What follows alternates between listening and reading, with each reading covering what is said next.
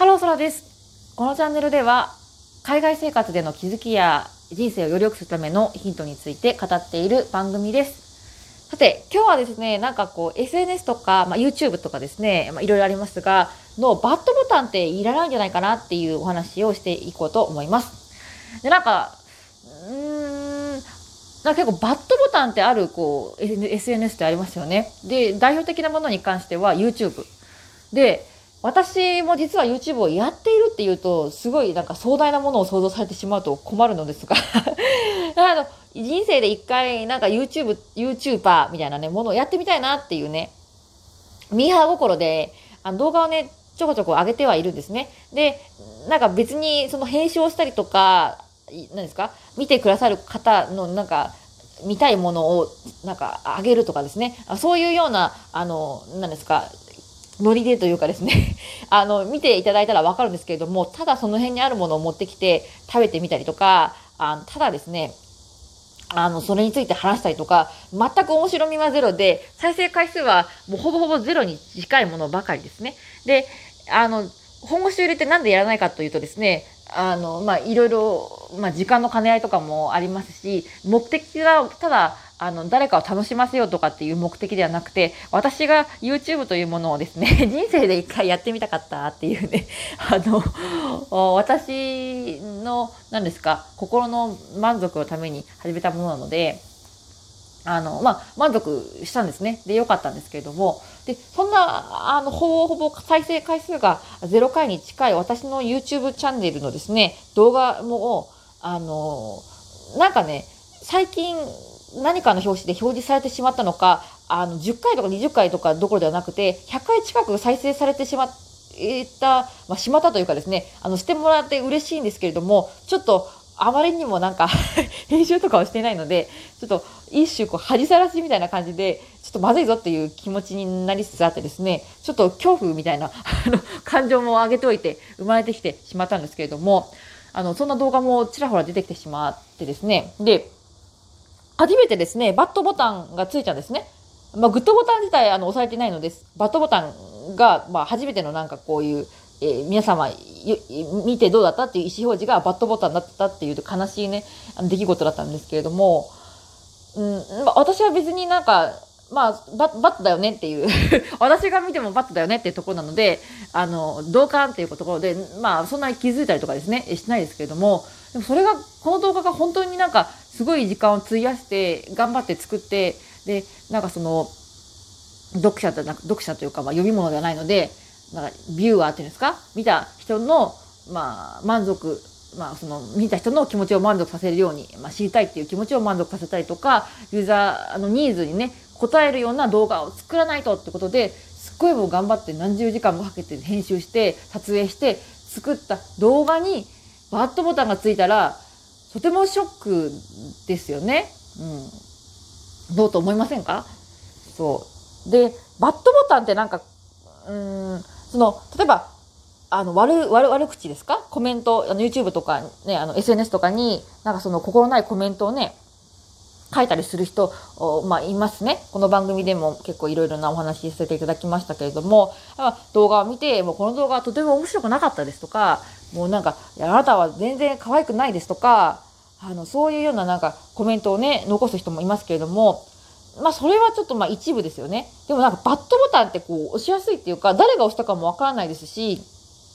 なんか、こう、自分の正体を、ニックネームとか、アイコンすらも明かさずに、相手に、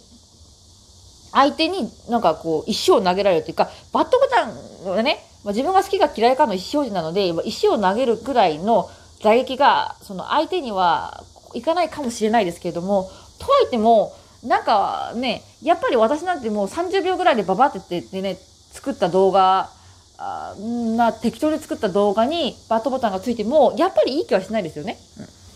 うん、そう。バットつけるぐらいならね、あの、見なくてね、いいんじゃないかなとか、そういう、まあ、嫌な気持ちがね、生まれてきたりとか、あの、するぐらいですから、うん、だ本当に何十時間も頑張ってね、作って、作った作品にね、バットがついたら、私は傷つくんじゃないかなって、ちょっとね、あの、やっぱ自分でこうやってみて、初めてえ気がついたっていうところですね。うん。だから、あの YouTube とかやったことない人でバットボタンバンバンバンバン押してる人は多分やったことがないから押された相手がどういう気持ちになるかっていうのがわからないってところで、まあ、無意識的にあの押している可能性っていうのが高いなっていうのは私は実際にこう自分がやってみてバットボタンを受け取ってやっと感じることができたので、まあ、そこはねなんかなかなかあの知らしめるというか 周知させることは難しいと思うんですけれども、うん、でなんでそもそも YouTube がねバットボタンを作ったのかっていうのはほなな疑問ですよね。そうもちろんうん、なんか例えばその動画の作成者側がバットボタンが多かったら、まあ、こういうのはあのユーザーが求めてないんだな。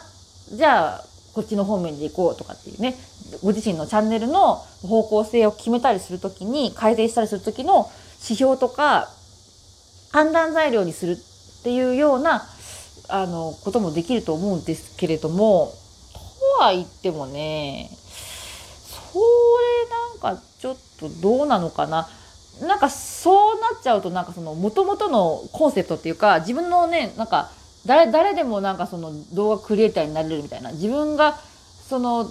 たなんか楽しいとか思ったことを共有する共有するプラットフォームみたいなところで始まったものじゃないですか。でもそうなってくるとなんかもうビジネスお金儲けのツールっていうのがベースになっちゃいませんかね。そんな相手の反応を見てあのなんか自分のねやりたいこととかをやるんじゃなくて相手に合わせるってなったらそれはなんかもうねなんかマーケティングのね戦略とかそちら側になってしまう気がしてちょっとねやっぱりね違うんじゃないかなって思うんですよね。うん、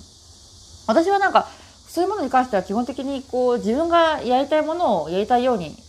上げてっていうところが私はこうまあいくらねあのビジネスが成り立つとしてもあの、まあ、根底というかですね、えー、メインのところはそこだと思うのでなんかそこがねなんかバットボタンがあることによってなんか崩れてきてしまうんじゃないかなとかって思ってみたりとか、うん、なんか悪いって意思表示をしてそあそこでですよ。あの何が生まれるかって私は考えたのはそこですね。あのユーザーの、まあ、この動画に対する評価っていうのを知って今後のチャンネル運営の、まあ、お金儲けのための施策とかに反していく。っていうところですかね。でもね、そういうところって別になんか好きか嫌いかだけじゃなくて、あね、その動画のその視聴時間とかね、どこで離脱してるかとか、そうはおそらく見れるんじゃないですか？私はちょっと見てないですけど、そういうのでね、十分だと思うので、なんかバットボタンは私はね、外してもいいんじゃないかなっていうふうに、誰得、誰の得にもならないんじゃないかなっていうふうに思ったりするんですよね。そう。で、私もたまになんかグッドボタンを押してつもりなのに間違ってバットボタンを押しちゃって、やばいやばい、バットボタン押しちゃった。えー、なんか相手の人が傷ついちゃうかもと思って、すごい急いでなんかバットボタン消したけれども、これって一回押したら、なんかなんとかさんがバットボタンを押したって通知がいっちゃうんじゃないかなと思って、なんか、バットボタン、私が押したことが通知されるのは別にいいんですけれども、でも相手がこうバットボタンが押されたってことをこう受け取ったら、すごい嫌な気持ちになっちゃって、その人の一日がなんか、悲しくなっちゃったら嫌だなとかですね 私は結構感じちゃうんですよね。はい、なんか変にまた紛らわしく場所にあるバットボタンっていうのは、そういう意味でも私はね、あの反反対です。そう。うん。そうね。なんかね、うん、なんか、例えば、どうなんでしょうかね。相手のこう悪いところをこう言って、私はあんまりね、あの、どうなのかなって思っていて、例えば、私の例えば顔がね、なんか、あの、そらさん顔の、なんか、眉毛が変です。じゃあ、ここをね、こうやって直したらもっと可愛くなるよとか、目がね、小さいから、あの、病院行って二重にしたら可愛くなるよとか、そらさんのためを思って、そらさんがもっと美しくなるように、そらさんのためを思って言ってるんですとかっていうのはわかるんですけど、うーん、なんかね、その、あの、まあ、私のためを思って言ってくれてるっていうのは、ありがたいっちゃありがたいんですけれども、なんだろう、そもそもなんか、人によってでね、なんか、なんかアドバイスとか違うじゃないですか。私の美的感覚とあなたの美的感覚、A さんの美的感覚、C さんの美的感覚は違いますし、なんかね、意見としてこう、いただくのは嬉しいっちゃ嬉しいんですけども、難しいところですね。そう、仕事のパフォーマン仕事でなんか作った制作物に対していろんな人の意見をいただく。これはね、まあ嬉しいですね。なんて、ななんと言ってもその後お金につながりますから、それで改善されて、あの、お金がね、収益として上がってきたら嬉しいので、私はそれはウェルカムなんですけれども、でもなんか個人でこう、楽しみでやってるようなものに対してね、なんかそう、なんだろう、うん、言ったりとかね、うん。あとなんかその直接的になんか収益につながらないようなもの、私のな外見が美しくなって、私の人生がなんか良くなって、なんか、みたいな、ちょっとこう、その後なんか、それを改善したらパッて良くなるみたいな、人生華やかにブワーってなるっていうのが、そんなになんかこう、鮮明に想像できないようなものに、アドバイスされても、ちょっとなんかね、逆にこう傷ついたりとかっていうのがあったりするんじゃないかなって思うんですよね。うんで私アドバイスっていうのはそもそもなんか信頼関係が生まれた生まれてる状態でアドバイスされるからあこの人が言うなら正解だよなこの人が言うなら言うこと聞いておいた方が後でいいだろうなっていうのがあるのでこの双方の信頼関係がある上でのアドバイスなんかその愛のある無知みたいなものだと思うんですよね。で YouTube とかって会ったこともないどこの馬の船かわからないやつにお前のチャンネル面白くねえとか、お前はブスだとか言われても、お前誰だよって話ですから ねそんな会ったこともない。その人を信じればいいのか、信じていけないのか、どんな人なのか、わからないじゃないですか。そんな人のね、言うことをね、いちいちね、聞くっていうのはね、それで翻弄されてしまいますから、そういう意味で、やっぱりその人のね、コメントする人の人となりがわからないような YouTube とか SNS ではバッドボタンとか悪いコメントっていうのは私は不要じゃないかなっていうふうに考えた次第であります。はい。ごちゃごちゃと、あの、